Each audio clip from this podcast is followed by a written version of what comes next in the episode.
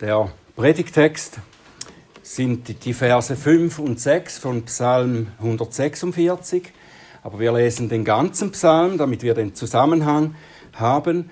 Und dieser Text des Psalms ist auch abgedruckt auf der Innenseite des Bulletins. Wer keine Bibel vor sich hat, kann da auch mitlesen. Psalm 146 und das ist Gottes Wort. Halleluja! Lobe den Herrn meine Seele. Loben will ich den Herrn mein Leben lang, will spielen meinem Gott, solange ich bin. Vertraut nicht auf Edle, auf einen Menschensohn, bei dem keine Hilfe ist. Sein Geist geht aus, er kehrt wieder zu seiner Erde, am selben Tag gehen seine Pläne verloren. Glücklich der, dessen Hilfe der Gott Jakobs ist, dessen Hoffnung auf dem Herrn, seinem Gott steht, der Himmel und Erde gemacht hat, das Meer und alles, was in ihnen ist, der Treue hält auf ewig. Er schafft Recht dem Bedrückten, er gibt den Hungrigen Brot, der Herr macht die Gefangenen frei, der Herr öffnet die Augen der Blinden, der Herr richtet die Gebeugten auf, der Herr liebt die Gerechten, der Herr behütet die Fremdlinge, Waisen und Witwen hilft er auf, aber er krümmt den Weg der Gottlosen. Der Herr wird regieren in Ewigkeit, dein Gott Zion, von Generation zu Generation. Halleluja. Unser himmlischer Vater, wir danken dir für dein Wort. Hab Dank, Herr, dass du darin zu uns sprichst und wir wollen bitten, dass du jetzt unsere Herzen und unser Verständnis öffnest, dass wir dich verstehen können und dass du meine Lippen öffnest, dass sie deinen Ruhm verkünden. Amen. Ich weiß nicht, ob ihr das auch schon gehört habt. Ich habe das schon öfter sagen gehört, vor allem von jungen Leuten. Ich möchte keine Kinder haben.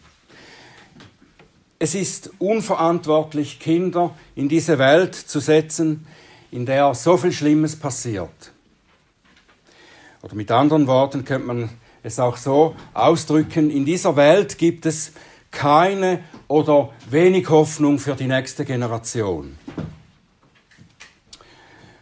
Wir verstehen diese Bedenken, nicht wahr, wenn wir in diese Welt schauen, wenn wir all die schlimmen Kriege sehen, den Terror oder vielleicht auch die Veränderungen in der Umwelt, die scheinbar immer bedrohlicher werden. Gibt nicht auch die Bibel eine ähnlich negative Diagnose, Beschreibung dieser Welt? Schon im ersten Buch der Bibel finden wir eine Beschreibung der Menschen, die sich gegenseitig bekämpfen und durch ihre Gier nach Macht und Besitz die Erde verderben. Und es wird im Verlauf der Geschichte der Menschheit nur immer schlimmer. Was gibt jungen Eltern den Mut, trotz all dem Kinder in die Welt zu setzen? Ist es der Gedanke vielleicht, ja, es gibt viel Schlimmes, aber vieles verändert sich auch zum Guten. Irgendwann wird die Menschheit klüger sein und besser sein und sie findet Wege, die Welt zu einem besseren Ort zu machen. Habt ihr auch schon gehört, denke ich. Oder ist es die Überzeugung, wir sind in der Lage, unseren Kindern eine Zukunft zu bieten, ihnen zu zeigen, wie man in dieser Welt gut leben kann. Wir machen es bestimmt besser als die Generationen vor uns. Ist es das, was uns den Mut geben kann, Kinder in die Welt zu setzen? Korstian und Eski zeigen uns, dass es nicht diese Gedanken sind, die ihnen Hoffnung geben, die sie als junge Familie in dieser Welt brauchen. Sie zeigen uns dadurch, dass sie Miriam zur Taufe gebracht haben und ihr das Zeichen von Gottes Bund geben wollten. Und auch durch die Verse aus Psalm 146, die sie auf die Geburtsanzeige drucken ließen. Da ist von dieser Hoffnung die Rede, die sie haben. Diese Verse geben uns eigentlich die einzig richtige Antwort auf die Frage, was gibt uns den Mut, Kinder in diese Welt zu setzen, in einer solchen Umgebung eine neue Generation zu gründen. Es ist die Treue Gottes gegenüber den Menschen und ihren nachfolgenden Generationen, die auf ihn ihre Hoffnung setzen. Der ganze Psalm, den wir gelesen haben, besteht eigentlich aus einer Gegenüberstellung, einer Gegenüberstellung der Hoffnung der meisten Menschen und der Hoffnung der wenigen, die auf den Herrn vertrauen. Der Psalmsänger singt am Anfang des Psalmes überschwänglich das Lob Gottes. Halleluja, lobe den Herrn meine Seele. Ich will den Herrn loben mein Leben lang, will meinem Gott singen, solange ich bin. Und dann in den ganzen übrigen Versen besingt er die Gründe für diesen überschwänglichen Lobpreis. Und das beginnt er mit einer Warnung oder mit einer Absage an das Vertrauen auf Menschen und alles, was Menschen erreichen können, ihre Pläne, ihre Ideologien, ihre Philosophien. Vertraut nicht auf Fürsten, nicht auf den Menschen, bei dem keine Hilfe ist. Schwindet sein Atem, wird er wieder zur Erde. Gleichen Tags sind seine Pläne zunichte. Das ist der Mensch. Und damit bejaht der Psalm die Aussage, dass diese Welt keine Hoffnung für uns und unsere Kinder bieten kann. Wir finden diese Absage an das Vertrauen oder die Hoffnung auf Menschen in vielen weiteren Psalmen oder anderen Stellen der Bibel. Ganz vehement beim Propheten Jeremia zum Beispiel. Jeremia 17 ab Vers 5, da heißt es, so spricht der Herr, verflucht ist der Mann, der auf Menschen vertraut und der Fleisch zu seinem Arm macht und dessen Herz vom Herrn weicht. Er wird sein wie ein kahler Strauch in der Einöde, er wird nichts Gutes kommen sehen, sondern muss in dürren Wüstenstrichen hausen in einem salzigen Land, wo niemand wohnt. Das ist der Fluch. Verflucht ist, wer auf Menschen vertraut und baut. Die meisten Menschen in dieser Welt scheinen das nicht zu glauben, trotz der Jahrtausende anhaltenden Erfahrung. Sie setzen immer weiter ihre Hoffnung auf die Pläne und Ideen ihrer großen Männer und Frauen. Yes, we can. Oder wir schaffen das. Das sind Parolen der Politiker, die gewählt oder wiedergewählt werden wollen. Ich las kürzlich vom chinesischen Präsident Xi Jinping, der sagte, es ist ein Zitat, die Geschichte schreitet immer voran. Sie wartet nie auf Zögernde, Abwartende, Faulenzer und Schwache. Die, denjenigen, die mit der Geschichte Schritt halten und sich dem Zeitgeist entsprechend verhalten, wird eine glänzende Zukunft zuteil werden. Ha.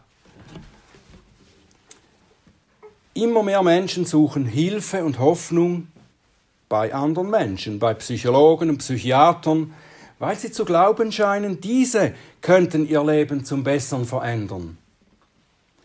Sogar die Justiz setzt trotz übelster Erfahrungen immer mehr auf psychologische Therapien, um Kriminelle und Mörder zu besseren Menschen zu machen. Der Herr Jesus sagte, wenn ein Blinder einen Blinden leitet, so werden beide in eine Grube fallen. Vertraut nicht auf Fürsten, nicht auf den Menschen, bei dem keine Hilfe ist, singt der Psalmsänger. Das ist Gottes Wort. Diese Absage oder Warnung ist aber nur ein kleiner Teil seines Psalms, der im Ganzen eigentlich ein Lobpreis Gottes ist. Der Blick sollte darauf jetzt gerichtet werden. Diese Absage, sie bildet einfach den Kontrast zu der großen Hoffnung, die wir bei unserem Gott finden. Und damit sagt er, vergiss die menschlichen Bemühungen und Pläne, die Hoffnungen, die Hoffnung und eine glänzende Zukunft versprechen. Sie müssen versagen und führen ins Leere. Setze dagegen deine Hoffnung auf den Herrn, den Gott Jakobs. Da wirst du all die ersehnte Lebensfülle, Geborgenheit und Sicherheit finden. Glücklich der, dessen Hilfe der Gott Jakobs ist, heißt es hier. Andere Übersetzungen sagen statt glücklich wohl dem, dessen Hilfe der Gott Jakobs ist. Wörtlich übersetzt klingt es noch großartiger. Es ist ein Ausruf. Es heißt Glückseligkeiten in der Mehrzahl, Glückseligkeiten dem, dessen Hilfe der Gott Jakobs ist. Und denselben Aufruf oder Ausruf finden wir auch im Psalm 1 zum Beispiel. Glückseligkeiten des Menschen, der nicht folgt dem Rat der Gottlosen, sondern seine Lust hat am Gesetz des Herrn. Die Glückseligkeiten eines solchen Menschen sind tatsächlich vielfach. Jesus sagt, dass er das Leben im Überfluss haben wird. Nun, diese Glückseligkeiten, dieses Leben im Überfluss hängt aber davon ab, wie wir zu Gott stehen. Der Psalm sagt im Vers 5, dass derjenige glückselig ist, der seine Hilfe bei Gott sucht und seine Hoffnung auf ihn setzt. Das heißt eigentlich an Gott glauben. Hilfe und Hoffnung bei ihm suchen. Nicht nur glauben, dass es einen Gott gibt, es gibt wahrscheinlich schon eine höhere Macht da oben irgendwo. Nein, das ist nicht Glauben. Glauben heißt Hilfe und Hoffnung bei diesem Gott zu suchen. Der Glaube setzt uns in Bewegung, sodass wir uns Gott zuwenden, uns abwenden vom Vertrauen auf uns selbst und auf Menschen, uns Gott zuwenden und wie Kinder in vertrauensvoller Erwartung auf ihn schauen. Und Glauben heißt auch, dass wir wissen, dass wir Gott nichts bieten können. Wir können nur Empfangende sein. Wenn es heißt, dass wir nicht auf Menschen vertrauen sollen, dann betrifft das auch uns selbst. Wir sind auch Menschen. Dass wir nicht Hoffnung gewinnen können, indem wir Gott zufriedenstellen, zum Beispiel mit einem guten oder wohltätigen Leben sodass wir am Ende sagen könnten, ja, ich habe alles möglichst gut gemacht, ich habe mich stets bemüht, das wird Gott anerkennen und das gibt mir Hoffnung. Nein, das gibt keine Hoffnung. Alles, was uns Hoffnung gibt, kommt allein von Gott, von dem Gott Jakobs. Und das sehen wir daran, wie Gott im Psalm beschrieben wird. Der Psalmsänger gibt eigentlich vier solche Beschreibungen. Zuerst der Gott Jakobs, wenn er der Gott Jakobs genannt wird, dann heißt das nicht nur, dass er der Gott ist, an den Jakob glaubte oder von dem Jakob sprach. Einerseits, ja, einerseits steht Jakob auch für ganz Israel. Jakob bekam den Namen Israel und von ihm stammt das Volk Israel schließlich ab. Und so bedeutet der Gott Jakobs auch der Gott Israels. Das ist aber nicht alles. Meistens, wenn Israel von den Propheten durch Gott, von Gott durch die Propheten als Jakob angesprochen wurde, dann hatte das einen anklagenden Unterton. Er wies dadurch auf die problematischen Eigenschaften Jakobs hin, die in Israel zum Vorschein kamen. Wenn man in Israel den Namen Jakob hörte, dann musste gleichzeitig auch Jakobs Geschichte ins Bewusstsein kommen. Jakob Im Hebräischen Jakob bedeutet Fersenhalter, etwas ähnliches wie Fersenhalter, der jemandem an der Ferse hält, festhält. Und das erinnert daran, dass Jakob schon bei seiner Geburt seinen erstgeborenen Zwillingsbruder festhielt an der Ferse. Er wollte ihm zuvorkommen. Er wollte der Erstgeborene sein. Das fängt bei seiner Geburt schon an. Er wollte selber der Erstgeborene sein, nicht sein Bruder Esau, und er wollte dessen Vorzüge für sich haben. Und das zeichnet, kennzeichnet sein ganzes Leben, bevor er dann eine entscheidende, lebensverändernde Begegnung mit Gott hatte, führte er sein Leben auf diese Weise weiter.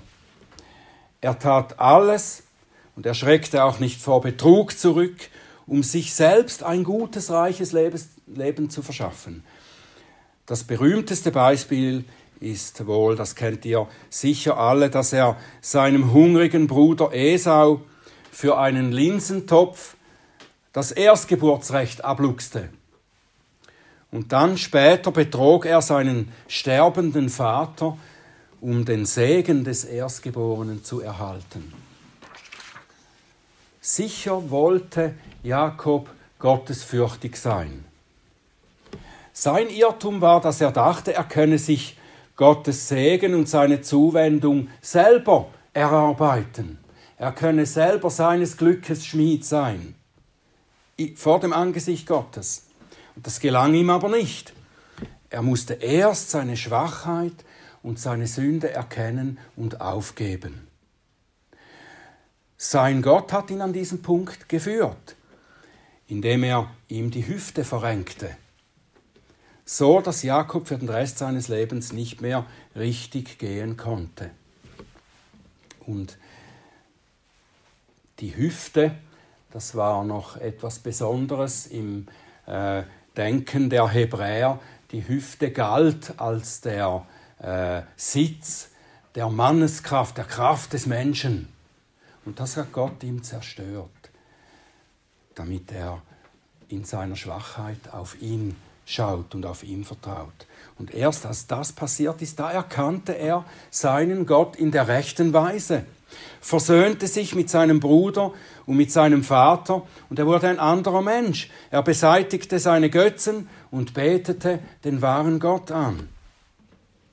Und wenn wir nun im Psalm und sonst in der Bibel vom Gott Jakobs lesen oder hören, dann soll uns das ins Bewusstsein kommen. Er ist ein Gott, der mit Sündern, die sich ihren eigenen Weg zurechtmachen wollen, barmherzig ist und sie so führt, dass sie ihn recht erkennen und dadurch eine unzerstörbare Hoffnung haben. Eine Hoffnung nicht auf das, was sie selber erreichen können, sondern eine Hoffnung auf den Gott, den Gott Jakobs. Glückseligkeiten für denjenigen, dessen Gott der Gott Jakobs ist. Und dann wird Gott im Psalm auch Jahwe genannt. Insgesamt neunmal. Und so auch im Vers 5. Und das ist aber in den meisten Übersetzungen nicht sichtbar, weil da an der Stelle, wo das Wort die hebräischen Buchstaben für Jahwe stehen, da steht Herr in Großbuchstaben. Jahwe ist der Name Gottes, der besonders auf seine Bundestreue hinweist. Er ist der Gott, der mit den Seinen einen Bund geschlossen hat, den Bund der Gnade. Und im hebräischen Wort Jahwe ist auch das Wort Sein enthalten. Jahwe ist der Gott, der ist, der da ist, der ewig Seiende. Das ist das, was der Name auch aussagt. Als Jahwe sich Mose offenbarte, sagte er zu Mose, ich bin der ich bin. Oder man könnte das mit anderen Worten wiedergeben und sagen, ich bin der, der ewig ist oder der ewig da ist und das heißt auch für dich da ist, in dem Bund, den ich mit Abraham geschlossen habe. dem Bund der Gnade. Er verspricht Mose gleichzeitig, dass er da ist, dass er der ist, der sein Volk aus der Sklaverei erlösen wird. Jesus offenbart sich später mit demselben Namen. Das ist, was die Juden so rasend machte, so wütend auf ihn, weil er sich auch mit diesem Ich bin offenbarte. Wenn er seine Ich bin Worte sprach, ich bin äh, das Brot des Lebens, ich bin das Licht der Welt und so weiter, ich bin die Auferstehung und das Leben, ich bin der Weg und die Wahrheit und das Leben. Ich bin, das sagte er so, dass die, die das hörten in ihrer Sprache, die hörten eigentlich, dass Jesus sagt, ich bin der ich bin. Ich bin es. Ich bin Gott. Jahwe, der ich bin, ist der Gott des Bundes der Gnade. In Jesus Christus ist er gekommen, um die Gnade Gottes zu uns zu bringen. Er ist die Gnade Gottes in Person. Und alle, die diese Jakobs, die ihre eigenen Wege der Sünde gehen, ist er gekommen, sie zu erretten, ihnen zu vergeben und sie zu neuen Menschen zu machen. Glückseligkeiten für diejenigen, deren Hoffnung Jahwe, der Herr, Jesus Christus ist. Der Psalmist begründet weiter, warum der Gott Jakobs, der Herr, Jahwe, der sich in Jesus offenbart, warum er der Einzige und der Richtige ist, auf den wir unsere Hoffnung setzen sollen. Nämlich er hat Himmel und Erde gemacht und alles, was in ihnen ist. Er hat allem das Leben gegeben. Er regiert alles und er erhält alles. Er ist allmächtig. Nichts ist ihm unmöglich und nichts geschieht, ohne dass er es will. Das gibt Hoffnung, nicht wahr? Wenn dieser Gott für uns ist, der allmächtig ist, er allein hat die Macht, Dinge zu verändern und die Wirklichkeit zu unserem Besten und zu unserem ewigen Heil dienen zu lassen. Und eben das hat er versprochen. Er sagt im Römer 8, Vers 28, wir wissen aber, dass denen, die Gott lieben, alle Dinge zum Guten zusammenwirken. Denen, die nach seinem Vorsatz berufen sind. Und daraus schließt der Apostel dann, was sollen wir nun hierzu sagen? Wenn Gott für uns ist, wer gegen uns? Und später im Hebräer 13, Vers 6, so dass wir zuversichtlich sagen können, der Herr ist mein Helfer. Ich will mich nicht fürchten. Was kann, was soll ein Mensch mir tun? Was soll ein Mensch mir tun? Das können wir auch so formulieren, dass wir sagen, was kann ein Mensch mir geben? Und darum singt der Psalmsänger ja in den Versen 3 bis 4, vertraut nicht auf Edle, auf einen Menschensohn, denn bei ihm ist keine Hilfe. Sein Geist geht aus, er kehrt wieder zur Erde, am selben Tag gehen seine Pläne verloren. Menschen können mir nichts geben. Sie können mir nichts nehmen, aber auch nichts geben. Keine wahre Hilfe und Hoffnung kann von ihnen kommen, weil sie und ihre Pläne vergänglich sind. Und wer sich auf sie verlässt, ebenso. Glückselig dagegen, wer sich auf Jahwe, den Gott Jakobs, verlässt, der Himmel und Erde geschaffen hat, der ewig und allmächtig ist und der seine Macht zum Wohl seiner Geliebten einsetzt, zum Heil aller, die auf ihn vertrauen. Und die vierte Eigenschaft, die der Psalmsänger in Vers 6 nennt, ist seine Treue. Der Treue hält auf ewig. Und am Ende des Psalms heißt es dann von Generation zu Generation. Das spricht von seiner absoluten Verlässlichkeit. Wie gut ist es, wenn man jemanden hat, auf den 100% Verlass ist. Was der Gott Jakobs, der Gott Israels verspricht, das hält er. Das wird eintreffen.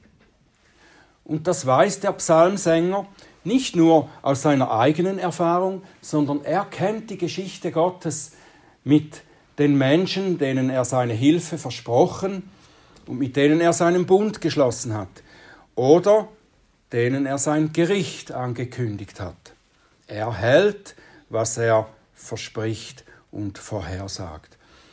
Gott hatte Adam schon vorausgesagt, ihm hat er gesagt, dass er sterben wird, wenn er ihm ungehorsam ist.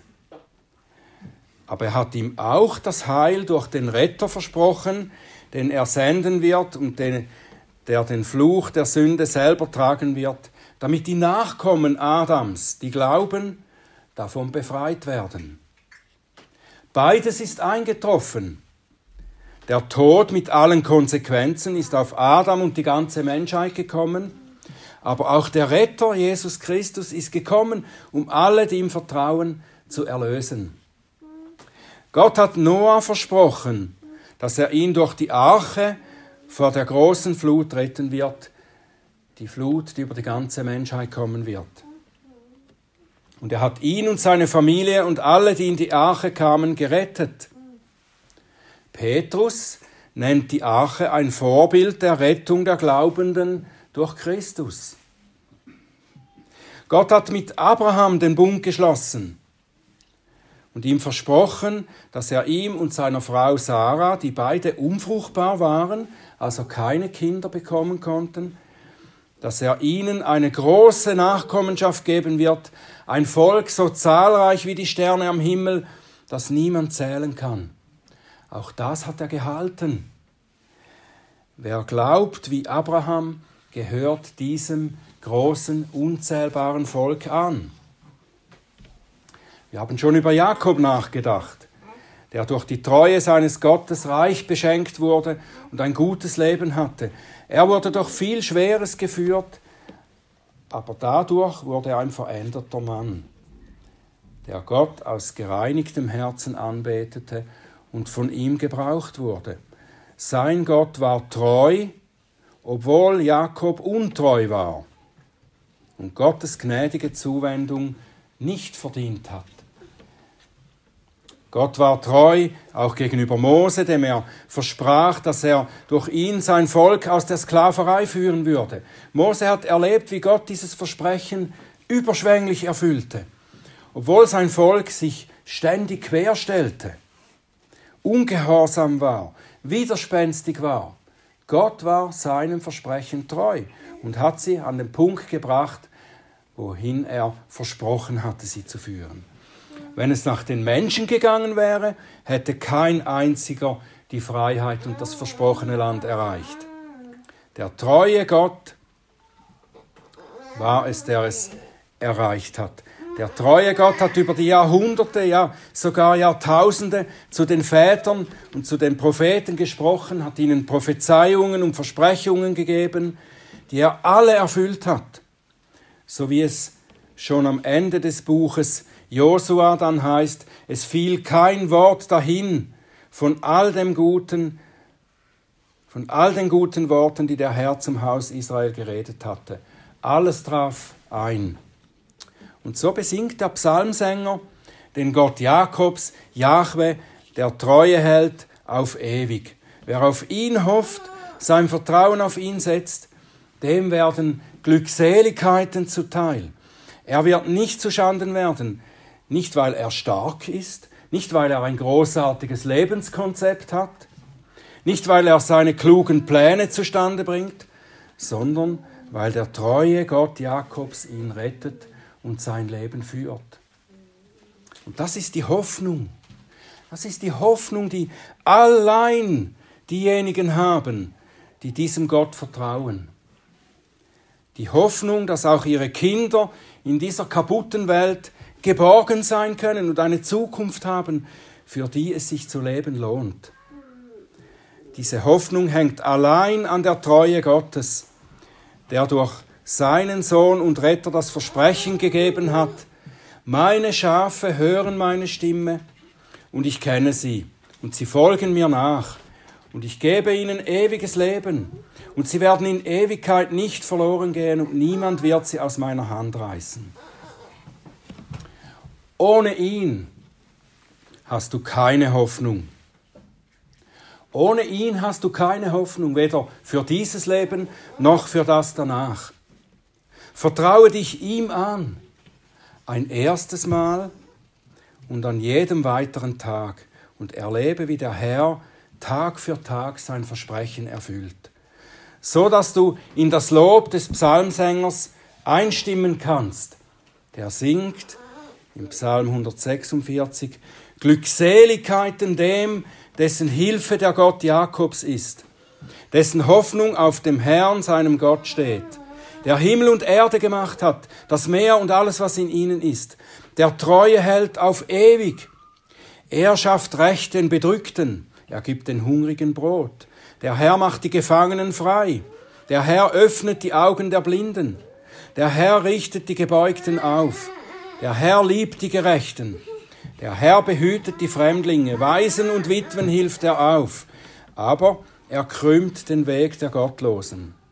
Der Herr wird regieren in Ewigkeit, dein Gott Zion, von Geschlecht zu Geschlecht. Halleluja. Amen.